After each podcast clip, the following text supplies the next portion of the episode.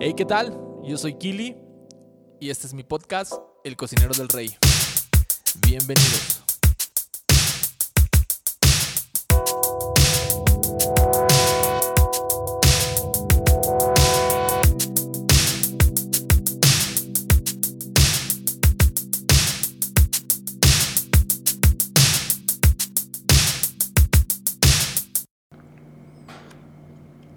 Hey, ¿cómo están? Episodio 3. Gracias nuevamente a todas las personas que, que se han suscrito al, al, podcast. Gracias a todos los que han comentado y compartido. Eh, qué bueno que lo que hablamos aquí sea de ayuda para ustedes, para mí, primeramente. Y pues bueno, ya estamos aquí. Episodio 3 el cocinero del rey, raro o diferente. Ah, a veces pensamos que raro y diferente es, es lo mismo, es, ah, tienen una similitud o, o, significan lo mismo, pero me puse a investigar un poquito y nos dice que raro es, significa que es poco común o frecuente, o poco frecuente, ¿sí? Y la palabra diferente significa que no es igual, no se parece o tiene otras características o cualidades. Algunas veces o alguna vez has escuchado, ah, esa persona es diferente. O alguna vez también has escuchado, ah, esa persona es súper rara. Y incluso algunos no es demasiado raro, no, no te acerques con él, no te juntes con él. Eh, tiene ideas medio locas, así que no, no, no, no, no, no. Aléjate de él. Sí. O te han dicho, ah, es diferente, sí, júntate con él, ten amistad con él, porque él no hace ciertas cosas que los demás sí. No lo sé, yo creo que todos en algún momento eh, nos hemos visto en esa situación. Ah, pero hoy quiero, quiero leer una historia que, que está en el libro de Daniel 1. Eh, si tú vas a iglesia, yo creo que esto lo has escuchado un chorro de veces, pero, pero quiero leerte esto. Eh, dice Daniel 1, en el año tercero del reinado de Joacim, rey de Judá, vino Nabucodonosor, rey de Babilonia, a Jerusalén y la sitió. Y el Señor entregó en sus manos a Joacim, rey de Judá, y parte de los utensilios de la casa de Dios, y los trajo a tierra de Sinar, a la casa de su Dios, y colocó los utensilios en la casa del tesoro de su Dios. Y dijo el rey a Aspenaz, jefe de sus eunucos, que trajese a los hijos de Israel del linaje real de los príncipes, muchachos en quienes no hubiese tacha alguna, de buen parecer, enseñados en toda sabiduría, sabios en ciencias y de buen entendimiento, e idóneos para estar en el palacio del rey, y que les enseñase las letras y la lengua de los caldeos. Y les señaló el rey ración para cada día de la provisión de la comida del rey y del vino que él bebía, y que los criase tres años, para que al fin de que al fin de ellos se presentasen delante del rey. Entre ellos estaban Daniel, Ananías, Misael y Azarías, de los hijos de Judá. A estos el jefe de los eunucos puso por nombre a Daniel Belsasar, Ananías Sadrach, a Misael Mesac y a Azarías Abednego. Y Daniel propuso en su corazón no contaminarse con la porción de la comida del rey, ni con el vino que él bebía. Pidió por tanto al jefe de los eunucos que se le obligase, que no se le obligase a contaminarse. Y puso Dios a Daniel en gracia y en buena voluntad con el jefe de los eunucos.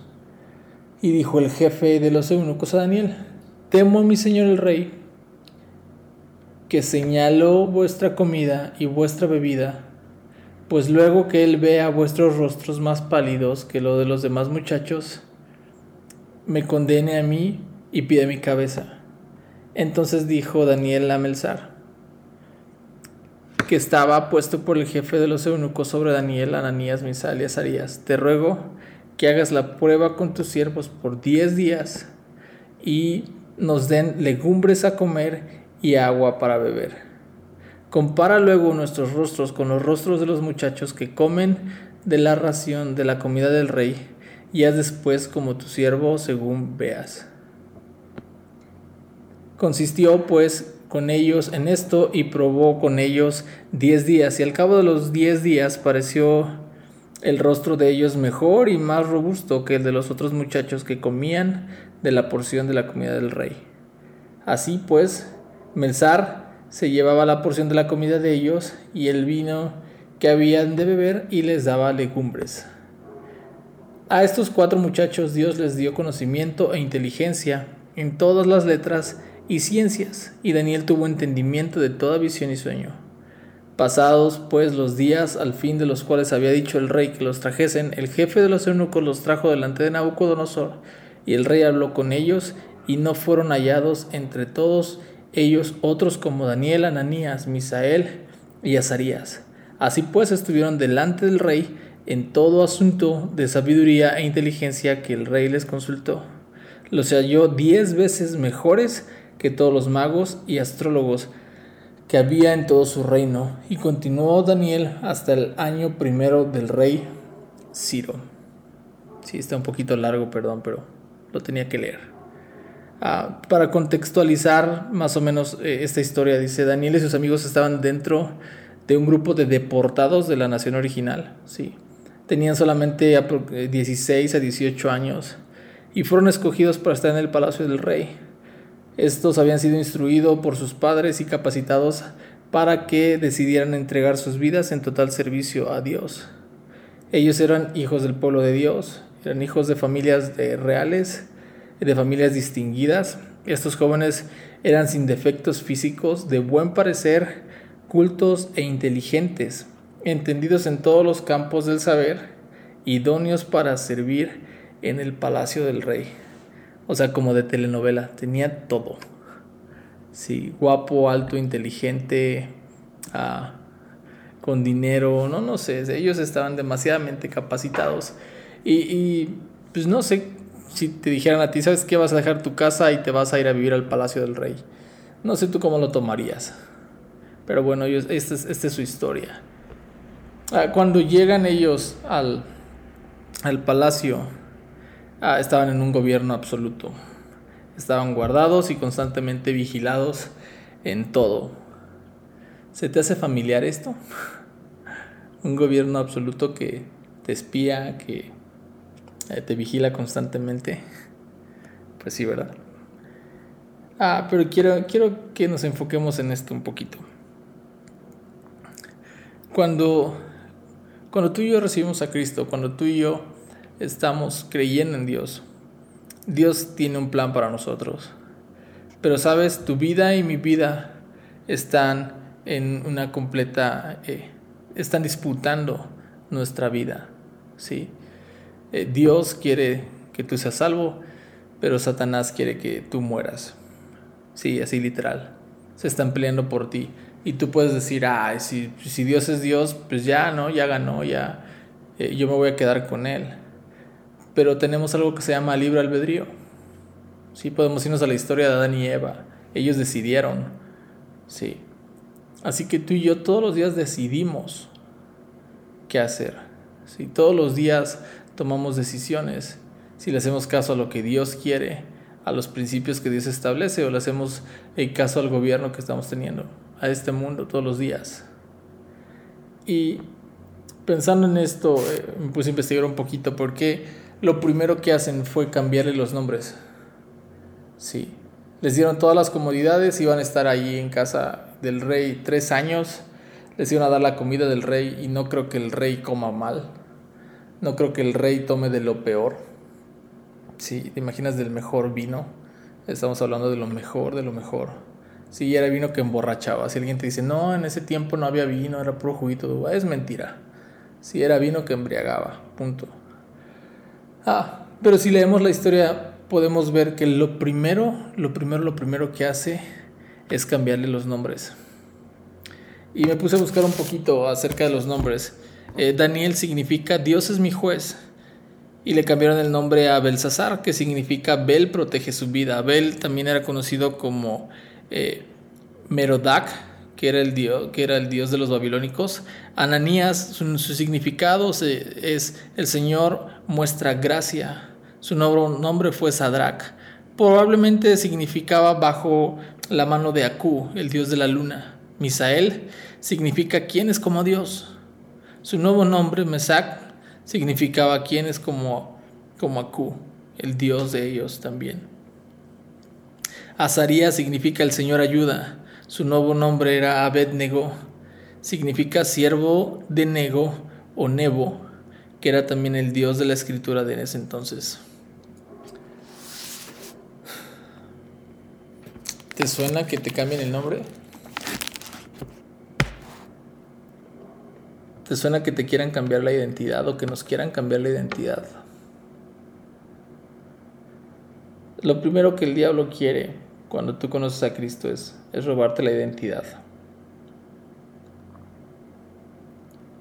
Y muchas veces tú y yo adoptamos una identidad que no nos corresponde.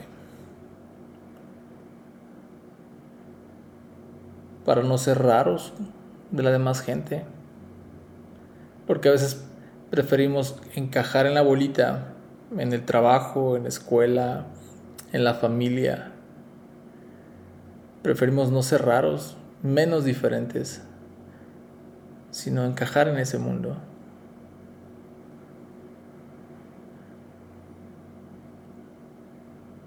Tú y yo tenemos una identidad definida en nuestra vida, que es ser hijos.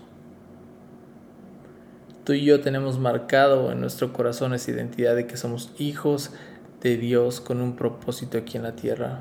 Y el diablo va a querer robarte tu identidad. ¿Cuántas veces no nos han etiquetado por nuestros errores? ¿Cuántas veces las personas no te etiquetan en la calle y lo podemos ver tan comúnmente en este tiempo eh, donde te pueden llamar nerd, matadito, a estúpido, eres rico, eres pobre, tú eres gay, tú eres homosexual, ah, tú eres un aleluyo, tú eres un religioso y nos ponen una etiqueta para tratar de darle identidad a lo que somos y muchas veces tú y yo no la creemos. Y cuando tú te crees la etiqueta que los demás te ponen, es cuando, cuando todo se distorsiona cuando todo, todo se distorsiona dentro de nosotros y perdemos nuestra identidad. Y empezamos a buscar a ser aprobados por las demás personas. Ah, es que ellos me aprueban. Sí, ah, ok. No, eh, platicaba la vez pasada con, con algunas personas y llegamos al punto de que, que últimamente en, en, en Instagram subes tus historias y todo lo demás, puedes hacer preguntas y y que te hagan preguntas, perdón. Y nos da risa porque ahora ah, tú puedes poner, hazme una pregunta. Y yo creo que de 100 preguntas, 98 preguntas son, ¿qué opinas de mí? Op le ponen, opinión. Y ahí tienes a los burros contestando, ¿no? Ah, yo opino que eres quien sabe qué. Ya opino que ta, ta, ta, ta, ta. ¿Sabes por qué? Porque quieren la aprobación de todas las personas. Estamos enfrascados en que toda la gente opine bien de nosotros. Ser lo que ellos quieren que seamos. Creer lo que ellos creen. Sí, enfrascarnos en todo. A, a, ellos les querían cambiar la identidad. A Daniel con sus amigos les querían cambiar la identidad. Querían cambiar la forma en que ellos pensaban. Y muchas veces nosotros o a nosotros nos quieren cambiar la identidad también de lo que pensamos. Ah, Dios no existe, Dios es para locos. Dios es para retrasados mentales. Ah, Dios. Dios ya no es de esta época. Sí, estar en contra del aborto, de las drogas, del sexo fuera de matrimonio, uf, estás mal, eso es lo normal. Creer en Dios es para estúpidos, algunas personas lo han dicho. Pero, pero quiero recordarte tu identidad, quién eres. Tu identidad no se va a negociar. Tu identidad está definida. Solamente tienes tienes que recordar quién eres. No eres lo que tus amigos dicen que eres. No eres el pecado con el que estás batallando. No eres tu error del año pasado. No eres lo que tus familiares dicen que eres. No eres lo que tu papá es o lo que tu mamá es. Porque cuántas veces no hemos escuchado, mm, igualito a su papá, lleva el mismo rumbo. No lo eres. Eres lo que Dios dice que eres. Que eres su hijo, que eres amado, que eres especial, que tienes un propósito, que hay planes buenos para tu vida. Deja de venderte por un miserable like. Tú vales más con like. Tu vida no va a ser mejor o peor por un like. Dios, Dios, Dios te tiene en su mente. Dios, Dios te tiene en tus planes. Deja de estarte vendiendo, deja de estarte ofreciendo. Dios tiene control de todo. Ser diferente no siempre es hacer lo que los demás hacen.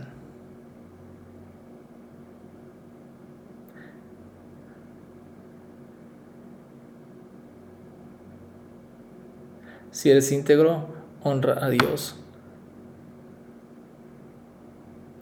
Si eres disciplinado, ten por seguro que lograrás todo lo que te propongas.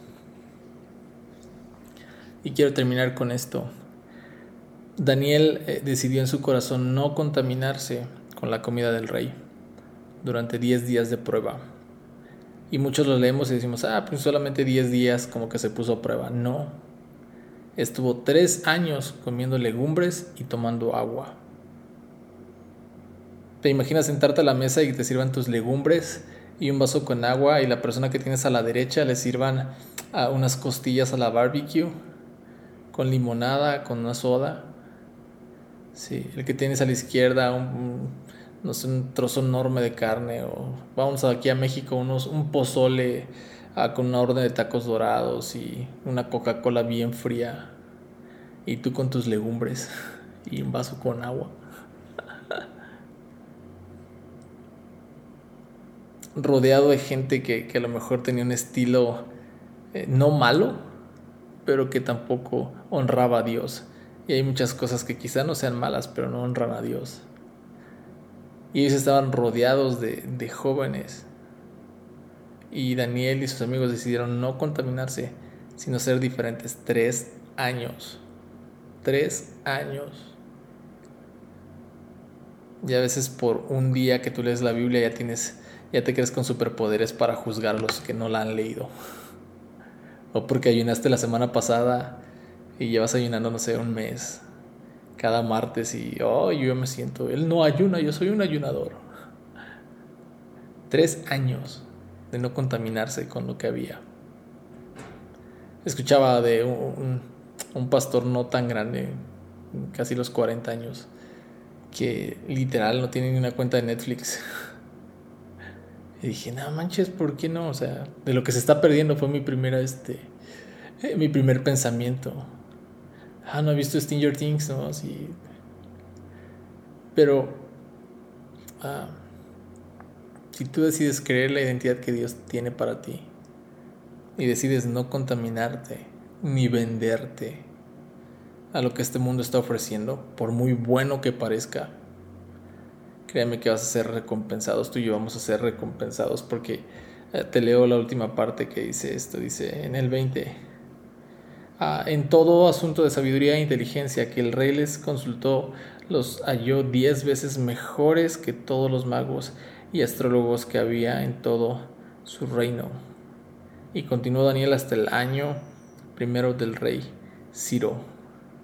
Fueron los mejores de todo el puñado de jóvenes que estuvo tres años con ellos. Hay una recompensa cuando tú y yo decidimos tener la identidad de Cristo. Hay una recompensa cuando tú y yo decidimos honrar a Dios aun cuando nadie nos ve hay una recompensa de parte de Dios cuando decimos sí a su voluntad. Y a lo mejor no la vas a ver hoy, no la vas a ver mañana. A lo mejor va a tardar unos meses o un par de años. Pero créeme que seguir a Cristo es la mejor decisión.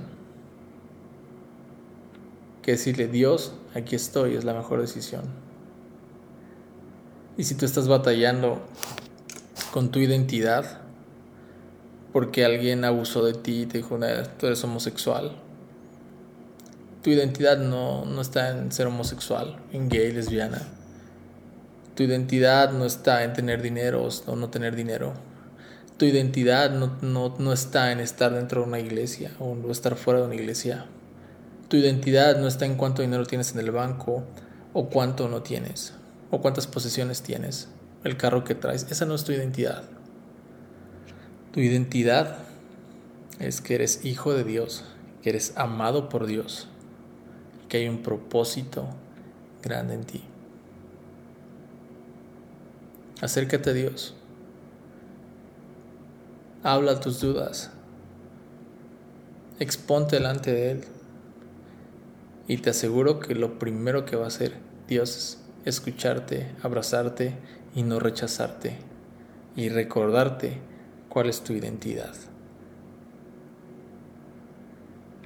Para terminar, déjame orar por ti. Dios, yo te doy gracias por cada persona que está escuchando esto. Señor, que cual sea su situación actual, tú le hables y le recuerdes qué tan amado es. Que tú le recuerdes el propósito por lo cual ha nacido. Dios, yo te doy gracias por aquellos que han decidido ser diferentes y honrarte en su escuela, en su trabajo y decir no a lo que este sistema está imponiendo. Dios, gracias por su vida. Te bendecimos hoy. Amén. Y bueno, que tengan una buena semana. Si esto te ayudó, compárteselo a alguien que necesite escucharlo. Sí. Y nos vemos la próxima semana. Bye.